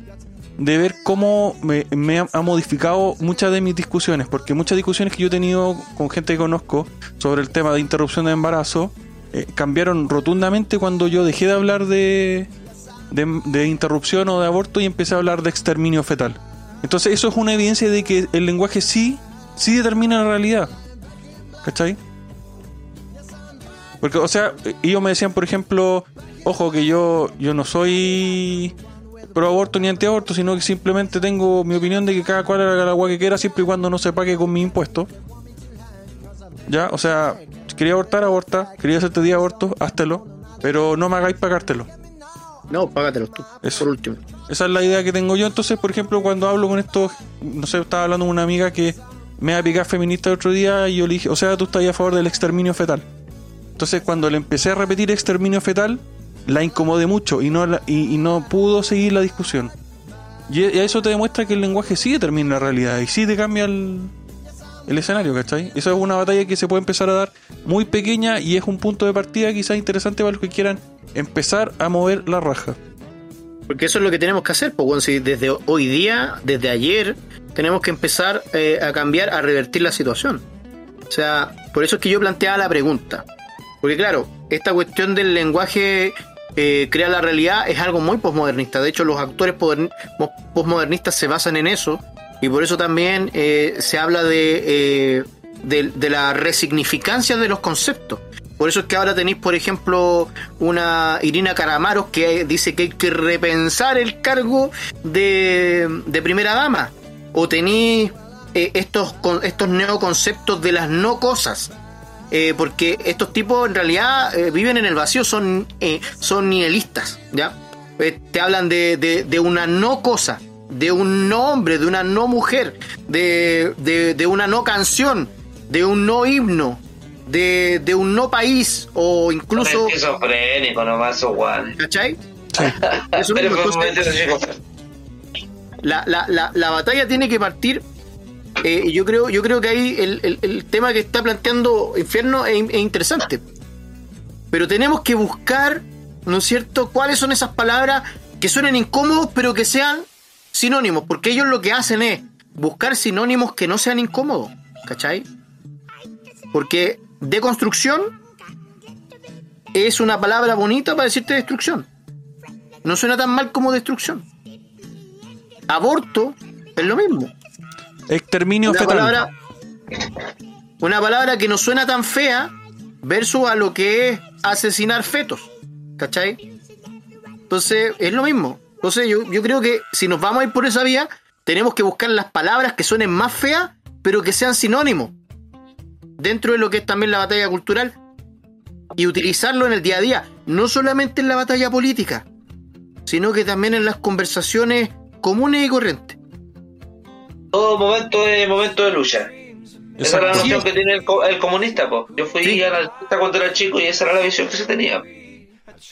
Sí, de hecho hablan de que todos los, los tipos de lucha son son eh, son válidos. Oye, y no le, no le tengamos miedo a aprender del enemigo también, pues, weón. Si el enemigo No, ya claro lleva, que no, o sea, lleva años sí o perfeccionando sí, su forma de hacer la weá. que hay que aprender de marxismo, pues weón. Si Eso está claro. O sea, está claro que tú tienes que aprender de marxismo. De hecho, yo recomiendo un libro siempre que se llama. eh, bueno, no recuerdo el nombre exacto ahora, pero es de. eh, yo lo había recomendado en un programa anterior. Eh, es de Fonseca de, de, de Visual Politic, que mm, habla, ¿no es cierto?, de... eh, se llama... Ah, espérate, el, ya me acordé. Se llama El Plan Podemos, Manual Marxista para Partidos No Marxistas. Es un, es un libro 100% de marketing. 100% de marketing y No, no, de marketing no, no. Rodrigo, creo que se llama Marketing eh, Marxista para productos y proyectos no marxistas. No, eh, wea creo que ese es otro libro, pero este se llama El Proyecto Podemos. Sí. Pero bueno, el caso es que es eso, ¿cachai? O sea, hoy en día tú tienes que aprender de marxismo porque hay que decirlo, los marxistas históricamente han tenido un éxito desde el punto de vista del marketing que es brutal. Brutal. La, la, la verdad que yo recomiendo leer siempre en ese aspecto es a Goebbels. También es un maestro, weón. Y ese loco, Propaganda. imagínate, imagínate, eh, sí, pues en términos de propaganda, los marxistas en cuánto tiempo con propaganda han hecho, igual son décadas y décadas. pues. Y Goebbels la hizo cortita, por mano. en un par de años nomás tenía todo armado ya, pues, weón. Se conquista todas las mentes de, de un país. Sí, weón, sí. Eh, las cosas. Lo que pasa es que, sobre todo la derecha conservadora, eh, se mantenía en, en lo que es el status quo, ¿cachai? Y de ahí no salía. Y el problema de mantenerse ahí es que de repente llegan los guanes por detrás y te pegan la puñalada, pues. Eso, es lo que está pasando. Sí, eh, Es la, es la política formal al final, pues.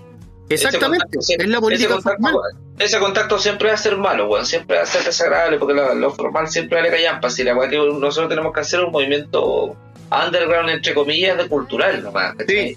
Estoy de eh, acuerdo. de, de personas que se junten a conversar, que, que propongan cosas, se van a armar organizaciones, van a empezar a meterse jóvenes y la va como una bola de nieve. Sí, en eso estoy full de acuerdo contigo, viejo. Estoy de Creo acuerdo. Esto camino. tiene que ser muy underground. Igual que, igual que lo hicieron ellos. Ahora, ¿qué se nos viene?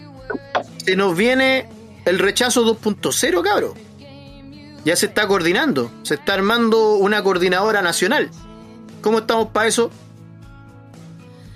Con todo el, Hay que, hay que rechazar, pero. mm, Puta, odio ser pesimista, pero no creo que se llegue al rechazo. Igual Pero tenemos si que se la pelea. llega, hay que irlo, sí.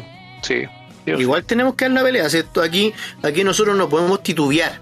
Porque a la hora que nosotros titubeamos y nos volvemos como los hueones, cero salvación. Cero Aquí salvación. Es que el- es que el problema es que el problema es que ya se decidió. para que nos suelten el 100%, eso es lo primero, 100% y después el rechazo. No, no lo van a hacer. No, no lo van a No, hacer. No ni lo van a cagando. hacer. Esa Empujo es- por eso igual, pero no, no lo van a hacer. No lo van a hacer. Ahí tenéis convención de todas las fuerzas políticas, así que estáis cagados. Bueno, Boris ya dijo que él se iba a bola a los retiros y esas mierdas. Sí, ¿Cómo vamos a ahora dejarlo? no. Que Boris ya salió diciendo que se iba a oponer a, a cualquier proyecto de retiro y weas de ese tipo. Ah, sí, y sí. lo va a disfrazar de responsabilidad económica. Era, Sí. era, Bueno. era. Olvídate esa plata, ya está, desahuciada ya. Ya se la peló el weón ya. Ya era. Es que, a ver, miren, eh, no es que lo haya dicho Juan Ramón Rayo, es una wea, es una wea básica. O sea, si los fondos no son tuyos y son del Estado, no hay fondo. No existe el fondo. Por eso. Entonces, ¿cómo se, este reían, se dice- reían de la gente cuando le dijeron que los fondos iban a ser de carácter nocional. Una letra. Sí. Y la gente no fue capaz de buscar pero- el significado de eso. Pero que la, la, la- ¿cómo se llama? La- la- las pensiones, las pensiones eh, vitalicias eran heredables. ¿De dónde la viste, weón? O sea, y, y insistió, ¿ah? Insistió Sí, sí, en que era sí. así. Solamente se basó en un, en un, en un tipo de prima que existe, pero que la gente tiene que pagar Que precios exorbitantes, pero que existe. ¿Cachai? Y la disfrazó de eso. A eso es lo que voy, ¿cachai? mira, el lo weón dice que va a haber un sistema, un sistema de renta vitalicia garantizada y que es heredable, lo cual es absolutamente imposible. No va a haber Eso ni no un sistema, weón. Va, va a O haber sea, robo. lo- o sea, tendré, a- a- en tu vejez tendréis tu pensión y la pensión que heredaste y tu hijo heredaría las dos pensiones que tú Claro. En 10 Es que no tiene ningún sentido, weón. 100 pensiones, weón. es que el- el- la mayor contradicción no es eso, la mayor contradicción es que no existe ningún fondo, weón, es reparto. Es un esquema Ponzi que va de uno para otro. Es como, es como quien dice el, el, el compadre, el último en la fila, el último weón de la fila. Imagínate, imagínate que tú vayas al cine, vayas al cine, y el weón que está detrás tuyo te dice, compadre, no se preocupe, no pague su entrada, yo se la pago. Y el que está atrás de él, yo se la pago. Y el que está atrás de él, yo se la pago. Claro, todos van a quedar contentos. Pero el weón que está atrás y no hay nadie detrás de él, va a tener que pagar igual, pues weón, ¿cachai? Entonces, es algo muy sencillo. Pero como la izquierda históricamente ha eh, querido darle un- una mejora a lo que es este fallo que tienen en su fondo de pensiones, trayendo inmigración. Pues si para ellos eh, esa inmigración no son más que eh, como mano de obra, son mano de obra. ¿Para qué? Para complementar al, al hoyo financiero que les provoca las pensiones, weón. Sí, no es más. Ese, eh, es lo- Oye, es y, lo los, y los inmi- y los inmigrantes se van a ir ahora, pues. También, pues, ¿cachai? Bueno, y tenéis que cachar quiénes, quiénes, quiénes son sus, sus ideólogos en economía, pues, weón. Si estos weones siguen a Piketty, pues, weón. Weones, esto- es- ese es su economista de cabecera. Un weón que te propone, por ejemplo, un impuesto global. ¿Ustedes han cachado el impuesto global de Piketty o no? No, no, no. Eh, quiso Bueno, hacer como eh, una teoría general de la economía parecida a la del tarado Hayek. O sea, Sí. del, perdón, perdón, de Keynes. de Keynes. Bueno, yo les explico, para que ustedes vean y, y les va a hacer mucho sentido muchas cosas que se están haciendo. Porque fíjense, todos los tratados internacionales, según la constitución política de Chile actual, se tienen carácter constitucional, ¿cachai? Todos los tratados que firmamos en la ONU, etcétera, etcétera, tienen, eh, ¿no es cierto?, Eh, se consideran, eh, dentro de la constitución, tienen carácter constitucional. Pero ahora se está debatiendo si estos a partir de ahora con la nueva constitución van a seguir siendo de carácter constitucional o supraconstitucional. Ojo ahí. Explico. Globalismo. Piketty planea o plantea en realidad, es uno de los pocos economistas de izquierda que eh, asumen como realidad eh, la competencia tributaria. Significa que si hay tres países, en un país tienes una carga eh, tributaria del 5%, en el otro día y en otro 15%, obviamente que eh, la plata se va a ir al que te cobre menos impuestos. Obviamente hay más variables implícitas, tan por ejemplo la seguridad jurídica, etcétera. Pero simplifiquémoslo al máximo y digamos que sí. Entonces los capitales se van a ir, ¿no es cierto?, al país que te cobra menos impuestos.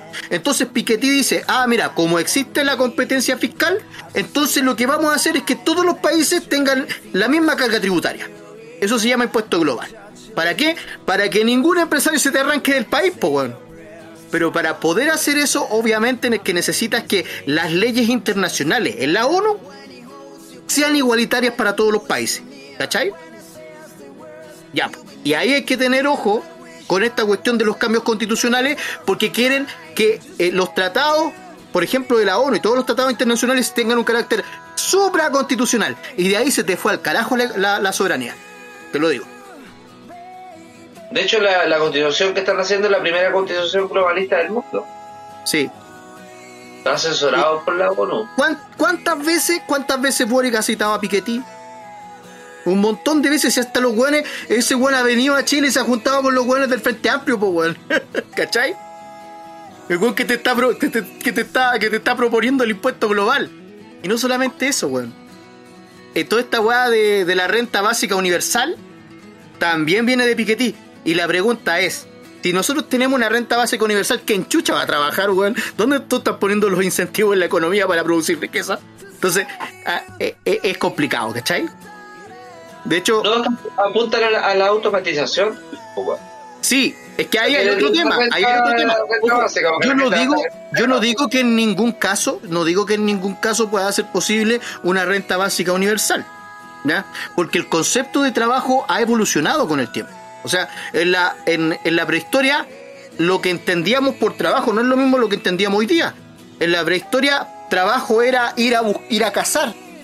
Y si tú no traías nada, no había nada que comer. Y eso obviamente con, con lo que fueron las revoluciones industriales y ahora también con la automatización va a ir evolucionando y puede llegar un momento en el cual trabajar como lo conocemos actualmente ya no sea necesario porque vamos a tener máquinas produciendo riqueza. El problema, Bienvenido al aquí hay comunismo. una, el problema es que aquí hay una contradicción también. Porque si ellos me están proponiendo, por ejemplo, una pensión básica universal, ¿por qué están en contra entonces de la automatización? ¿Cachai? Porque ellos no entienden el concepto de destrucción, de destrucción creativa. Claro, mira, si nos ponemos en esos términos, hay que recordar que antiguamente los ascensores funcionaban con operarios. Y después cuando llegaron los ascensores automáticos, obviamente que estas personas se quedaron sin pega. Pero la sociedad perdió o ganó. ¿Cachai? Tú tienes que hacer el análisis de cuánto perdemos y cuánto ganamos como sociedad. Pero la izquierda no es capaz de hacer eso porque ellos entienden el valor como tener dinero. No entienden el concepto de valor como, re- como lo que realmente significa. Ellos entienden valor como dinero. Y resulta que entre más dinero tenemos, más pobres somos, ¿cachai? Bueno. eh, y también creen que el, que el valor existe per se. La teoría No, de los ese- trabajos. Claro. Eh, creen en, la- en el concepto de la torta, que la torta existe y está mal repartida. Cuando en realidad la torta primero hay que crearla. Pero eh, más allá de eso, estas personas están en contra de la automatización porque dice que va a destruir puestos de trabajo. Y claro que va a destruir puestos de trabajo, pero también va a crear otros nuevos, va a abaratar costos, va, tiene un montón de beneficios la automatización. Entonces, eh, es un oximorón estar a favor por una parte de tener una renta básica universal versus estar y estar en contra de la automatización, es un oximorón. Podría ser complementario y de hecho sería muchísimo más natural primero implementar la automatización y después irnos por la renta básica, ¿cachai? Pero no. Y además, aún así con automatización van a haber puestos de trabajo que van a ser importantes también que hayan personas. Y los países desarrollados eso lo tienen bastante resuelto hace mucho tiempo. Por lo general se contratan eh, extranjeros o perso- porque los connacionales no quieren hacer esas pegas. Infierno cercano. Lo que pasa, Rodrigo, es que lo que falta ahí, es lo que así como añadiéndolo a lo que estáis comentando, es que el- estos hueones no están en contra de la automatiza- automatización porque necesitan a los hueones trabajando, porque así no tienen tiempo libre para pensar, hueón, para crecer, hueón, para tener ideas. Es, es mejor que estén trabajando y ocupados, hueón. No, y, y que también les mientan y que les digan que ellos los están protegiendo. Claro. ¿Cachai? No, es que aquí, cuando realmente eh, hay, hay, hay- siempre se produce el efecto contrario. O sea, las leyes que protegen a los trabajadores terminan eh, por precarizar los puestos de trabajo. Eso, Las leyes eso que yo. proponen. ¿Mm? Dale no, dale no. las leyes que proponen una igualdad social terminan aumentando la desigualdad. Y eso está más que comprobado. De hecho, en, eh, en Silicon Valley, en, en Palo Alto, donde hay muchos progres, se hizo este experimento. Se hizo el experimento social de que si ayudase, ayuda, ayuda en algo que eh, las leyes propuestas por el Estado que eh, fomentan la, igual, la igualdad material, hablamos de igualdad material, realmente terminan por disminuir la desigualdad y la verdad es que los resultados tiraron todo lo contrario. Por eso es que los, los, los, los progres gringos pueden ser muy progres, pero no te creen el, no te creen el, el, el- el argumento igualitarista, ¿cachai? Es que ahí, Eso lo creen solamente los latinoamericanos, weón. ahí yo pienso que el por qué falla esa idea, porque va contra la esencia del ser humano. El ser humano si necesita algo, tiene que conseguirlo. Así es. Y por eso yo le había dicho a, a, a Naray que, bueno, es es la opinión de él, la encuentro lógica, pero lo que tiene que ver con los intercambios económicos, yo considero que son, yo considero que son fundamentales para lo que es la buena relación de los seres humanos. Como decía Bastiat, eh, donde, donde entra el comercio no entran las balas, y la única manera de poder eh, generar una, una sociedad mínimamente autorregulada, por así decirlo, no estamos preparados, pero eh, entendamos la utopía, eh, necesita comercio. Y es la única opción que tú tienes de relación.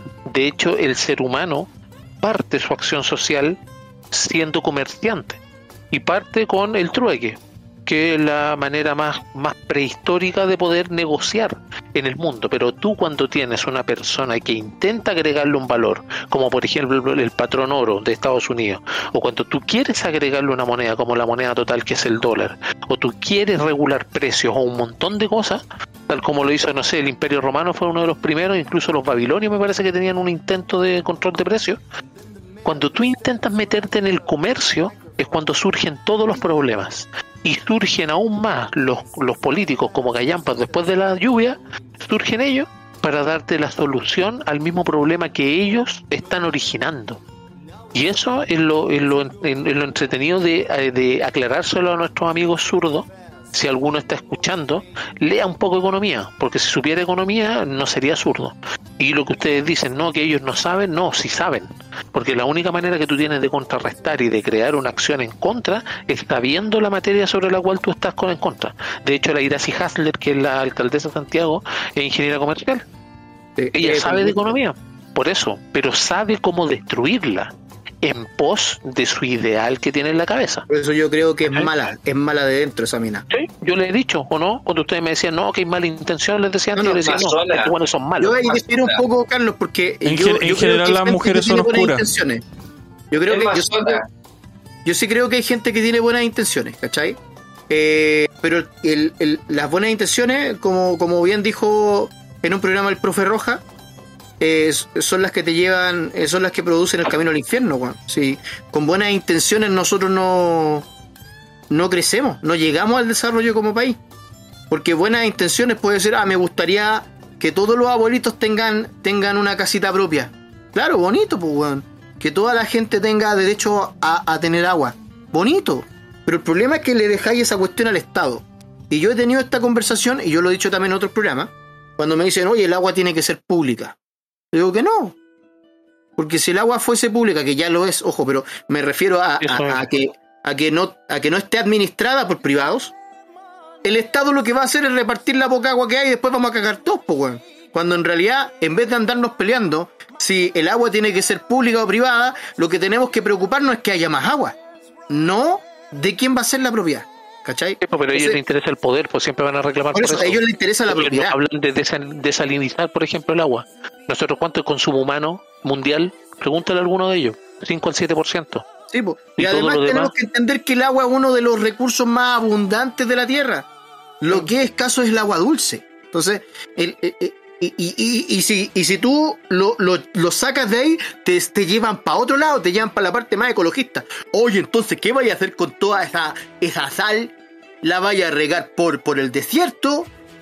Cuando realmente los salares, el litio y todo lo que tenga que ver con eso, todos son vestigios de antiguos mares, de partida.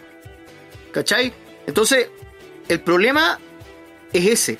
En vez de andarnos peleando por la propiedad del agua o de la, o de la propiedad de los medios básicos, tenemos que preocuparnos realmente si aquellos medios nos van a alcanzar a todos y cuánto tiempo. Porque puede ser que nos alcance todos ahora estáticamente. Pero resulta que nosotros vamos a tener descendientes. ¿Y ellos qué va a pasar? ¿Se van a cagar de agua? ¿Se van a- se van a cagar de sed? ¿Se van a secar? ¿Se van a secar como costra? ¿Cachai? Entonces, esa es la pelea chica. Y esa es la pelea en la cual nos quieren meter. Porque a estos hueones no les interesa el futuro. Lo que les interesa es el poder. La izquierda siempre busca el poder por el poder porque son tipos altamente materialistas. La izquierda se caracteriza porque su filosofía, su ideología es materialista. Y por eso creen que el, que el, que el valor existe per se. Y totalitario. que- ¿Cachai? Bueno, y para ser justo, la- lo que hace la derecha es quedarse sentada viendo cómo la izquierda así deshace. Exactamente. No, Sí, como, no, como dijo no, no, Martin no. Luther King, dijo, Reacciona. a mí no me da miedo la- las palabras del, del revolucionario, del violento. A mí me da miedo no escuchar a los hombres buenos. Ah, Fer, ah, dale, que, que- No, es que Fernando me dijo que no, que reaccionaba. Yo, no, weón, ese es el centro. Que nosotros entendemos, se le dice derecha aquí, pero es el centro, no es la derecha. Igual Martin Luther King era medio zurdo, weón. Eh, lo sé, me, me duele decir. Ah, no, no, no. Ese era Martin Luther King Jr. Ese era medio zurdo. Ma- Martin Lutero. Sí, Martin Luther King. Era medio zurdo. Martín, no. Era medio zurdo, pero eso es verdad, pues. weón. Tenéis que- Protestante, ¿eh? Tenéis que, tenéis que ver las declaraciones. Eh, vos pensás. eh, eh, ya, no importa. A. Pero la frase es buena, po, no importa de quién venga. Si es inteligente. No, sí, el tema no, no 100%. importa quién vende, si lo importante es que funcione, ¿cachai? Weón, Marx inventó el término capitali- capitalismo porque el capitalismo no existe y hasta el día de hoy todos lo seguimos ocupando. Así es. Él hablaba del liberal- capital. y el hecho, liberal ni siquiera capitalismo.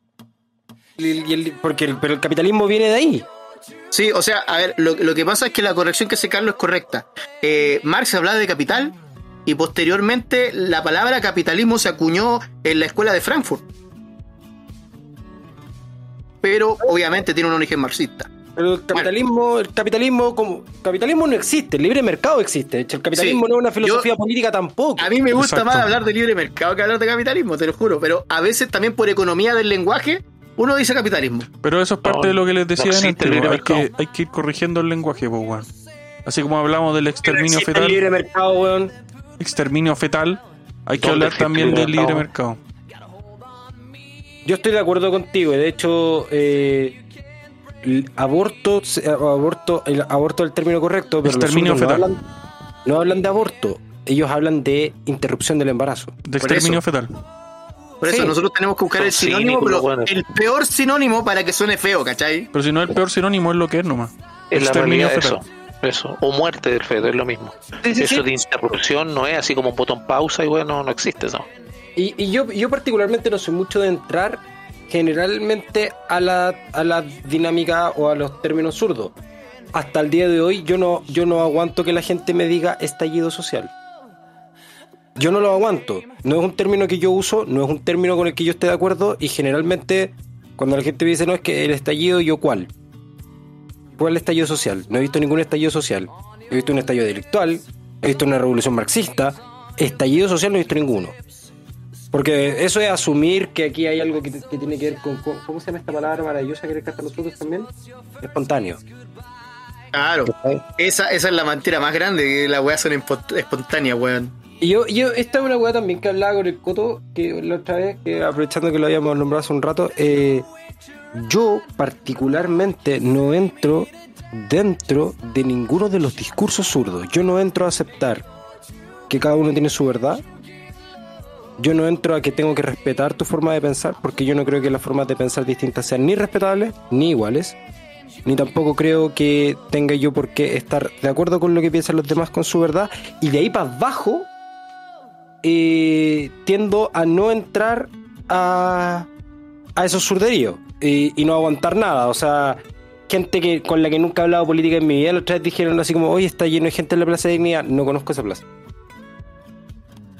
Ahora le van a cambiar por decreto el nombre. ¿no? Sí, bueno, ahí hay, hay- un tema importante que está diciendo Fernando. O sea, aunque, aunque no lo asumamos, aunque no lo creamos, o, o aunque no nos demos cuenta, todos en algún grado tenemos deconstrucción. Y eso tiene que ver también con la batalla cultural por parte de la izquierda que ha impuesto hace mucho tiempo. Entonces, para nosotros no caer más dentro de esa, esa deconstrucción y seguir en la resistencia, lo primero que tenemos que hacer es él- yo, yo le encuentro toda la razón en lo que dice el, el Fer. O sea, de partida, nosotros tener conciencia de que en algún grado estamos deconstruidos y empezar a hacer lo contrario, ¿cachai? Tenemos que, Yo no tenemos, estoy desconstruido, weón. tenemos, tenemos que empezar a hacer lo mismo que hacen los zurdos a la inversa, así como tienes que tienes que empezar a plantearte tus machismos, eh, tienes que empezar a replantearte tus propios, hacer consciente de tus privilegios. A ver, ahora mismo espérate, que, déjame que aclarar sean algo conscientes. Oye, ¿ah? yo creo que el machismo es importante. Espérate ahí un poco, Fernando. Es que el machismo es bien importante, weón. Porque gracias al machismo las mujeres no fueron a la guerra a morir. Sí. Pero mira, eh, ¿qué, tiene, qué, tiene, ¿qué tiene de malo, weón, ser un hombre blanco heterosexual? Na- nada, pues weón es maravilloso. Sobre todo sería un hombre blanco libertario y heterosexual. ¿Qué tiene de malo? Entonces, hay hueones que se, que se avergüenzan de esa weá. Después están los, los ahueonados de los aliados, que son prácticamente. Pero es que eh, ese, ese es problema de ellos. Sí, pues problema de ellos, pues, weón. Por eso. De hecho, ni siquiera tendría que ser un tema. Eso también forma parte de la, de la batalla cultural. Sí, De hecho, por ejemplo, te doy, es que una- no sea te doy un ejemplo, te doy un ejemplo tonto. En Twitter, muchos le ponen me gusta a cuestiones que incluso están declaradas contra el mismo sector. Yo no le pongo me gusta, ni siquiera lo retuiteo. Eso también forma parte de. Porque si tú le das me gusta, tú le das retuitear, por ejemplo, en este caso específico de Twitter, tú estás promoviendo una opinión de una persona sobre la cual, por ejemplo, tú no estás de acuerdo. Y muchos yo he visto que lo hacen. No aquí, obviamente, pero yo he visto en Twitter que lo hacen. Y lo hacen como para resaltarlo o algo así. Yo no lo hago. Lo mismo que decía el, el Fernando, de hablar con las personas hoy, el estallido y la Plaza de Dignidad y toda esa, ese, esa estupidez de estos monos, yo también, efectivamente, no, no lo paso. ¿cachai? Y también tenéis que empezar a, preguntar, por ejemplo, oye, pero ¿cuál Plaza de Dignidad? ¿Dónde está? No, es la que andamos con los guachos a cagarnos ahí, güey, ya. Eh, no, ese, esa cagada que tenía ahí en realidad no. Era una plaza y de hecho se llama Baquedano, en realidad. La Plaza Italia está heredada del parque que está al lado, que estos monos tampoco de saber de dónde viene, ¿cachai? Claro. Entonces, eh, to- todo ese tema, pero lamentablemente esa plaza va a desaparecer. Sí, Ojo va a desaparecer. Bueno, y dicho eso, Carlos, eh, ya estamos en la hora para, para cerrar el programa. La verdad es que hablamos de muchas cosas. Eh, la verdad, los quiero invitar también a que mm, puedan participar para lo que va a ser eh, nuestro mm, primer programa de la segunda temporada. Eh, estimado señor director, eh, ¿para cuándo sería eh, la, la nueva temporada de- de nuestro programa? Para cuando se me dé la gana en enero. para cuando se le cuando cuando los cocos Sí, cuando ¿Se le- diga- se le suban? Cuando en enero tenga ganas de hacer el programa, va, va a ser la segunda temporada. cuando cuando se empieza a rascar la raja ahí ahí vamos a hacer la segunda temporada ya bueno eh, también desearles que tengan unas felices fiestas eh, independientemente de las creencias que tengan es importante estar con la familia eh, y darles también su minuto libre vamos a partir con Infierno Cercano señor Infierno Cercano A ver, no, yo no estoy de acuerdo con lo último que dijo Rodrigo. Yo espero que no tengan una Navidad feliz los, los buenos que dejaron la cagada en el país. Espero que les vaya mal. Espero que no tengan pega. Espero que los sacohueas que hicieron mierdas pa- contra las pymes, weón, que defendieron toda esta mierda, weón, ojalá los despidan, weón, y vean lo que es que las pymes ya no existan, po, weón. Ojalá que, que, que tu jefe, weón, de pyme, weón, que, que le quemaron la mierda y vos te quedaste sin pega, weón, weón, sigue defendiéndolo ahora que no tenéis pega, vos, conche tu madre, ¿ah? ¿Ah? Dime si te gusta la weá que provocaste. Así que espero, espero, no, no que, no el mal para ustedes, weón, sino que espero lo que provocaron para ustedes. Espero que cosechen lo que sembraron, weón. Y que se las coman callados. Eso. Buenas noches. Hermosas palabras. Feliz Navidad para usted también, estimado señor director. Carlos, tu minuto libre. Está muy buena, muy buena la, la, la reflexión de, de, de Lord Jorge. muy buena, muy buena. Eh, yo no puedo más que coincidir, eso sí, con lo que dije. Ojalá se coseche ahí lo que se sembró. Lo que sí no estoy de acuerdo, weón, es que tengamos que irnos todo al hoyo porque una manga, weón, eligió a este imbécil. Y el 42%, si no me equivoco, 43% que no votó, dedíquese a tomar palco y también a sufrir lo que vamos a sufrir todos si es que nos vamos al hoyo. Si es que no nos vamos al hoyo, en el peor de los casos va a haber un remesón institucional en el cual le van de hecho yo vi un colectivero tocando la bocina, po, weón. Yo de hecho le grité, le dije, weón, cuando te suban el impuesto específico, weón, ahí es cuando tenéis que tocar la bocina, ¿ah? Y ojalá la lo que quieran después van a andar a pata los culiados. Claro, así que ya que ya que fueron a votar, tomaron la decisión, no fue la mía, pero si ustedes quieren llevar el país a la ruina, lamentablemente nos vamos a ir todos, para que lo sepan, hueones. Así que en este caso, que se coseche lo que se siembre, nosotros como buenos libertarios sabemos del emprendimiento personal, así que no nos vamos a morir de hambre y no venga a tocarme la puerta de la casa, Juan, para pedirme moneda o para hacer algo con mi impuesto, porque si quieren hacer algo con mi impuesto, voy a ir a trabajar, weón, informalmente muy buenas noches y en realidad no me interesa que pasen una feliz Navidad, pero sí con mis contertulios que lo pasen muy bien. Bueno, yo me refería a ustedes, en todo caso. Eh, el señor Fernando Ortiz, su minuto libre. Eh, yo tampoco estoy de acuerdo con lo que dijiste. Eh, si usted no es cristiano, usted no, no tiene por qué estar celebrando Navidad ni tiene que estar con las festividades. Yo no respeto las creencias de los demás. Esta, esta festividad me corresponde a mí como cristiano. Y si usted no cree en Jesús, usted no celebra Navidad, vaya a trabajar como toda la gente. No, no me gusta, no, ya no soporto más esta hueá de los pobres. Yo lo dije, ya no lo soporto más. Y eh, estoy de acuerdo con Naray. Eh, yo, yo creo que hay que las cosas a- al, plano, al plano social y normalizar las cosas. Yo ando con mi pañuelo celeste para todos lados. Yo hablo mis cosas tranquilamente con todo el mundo. Yo no me ando escondiendo ni ando siendo agresivo con la gente. ¿Me cacháis? Porque una cosa es andar con, con- con la rabia y de alguna manera ir gritándole al mundo y eso va a generar pelea. Que, que también es, un- es- es una táctica, personalmente no es la mía, normalizar. Para mí es normalizar. Yo normalizo mis pensamientos, normalizo a la persona que soy y no tengo por qué tenerle miedo ni vergüenza a pensar y decir las cosas en sociedad, no solamente en ambientes políticos. Mm. Y por lo demás, gracias como siempre por invitarme, chiquillos, porque la paso la raja y aprendo mucho. Y que no se le olvide de aquí a, la- a que venga la, la, la próxima temporada, que yo soy más libertario que todos ustedes y que vamos por el Prefarte 2026. ¿Algún weón que aprenda algo? Dale, dale, Fer. Y por último y no menos importante, nuestro estimado MC Naray, su minuto libre, estimado. Bueno, chiquillos, antes que todo agradecerles la, la invitación, como entretenida la conversa. Eh, nos fuimos para hartos temas, pero estuvo bien dinámica la cosa. Desearles una feliz Navidad, que de verdad tengan una feliz Navidad y los, ¿cómo se llama? Los herejes estos que estaban acá hablando mal de la Navidad, que se conviertan, ojalá, que Dios les toque el corazón.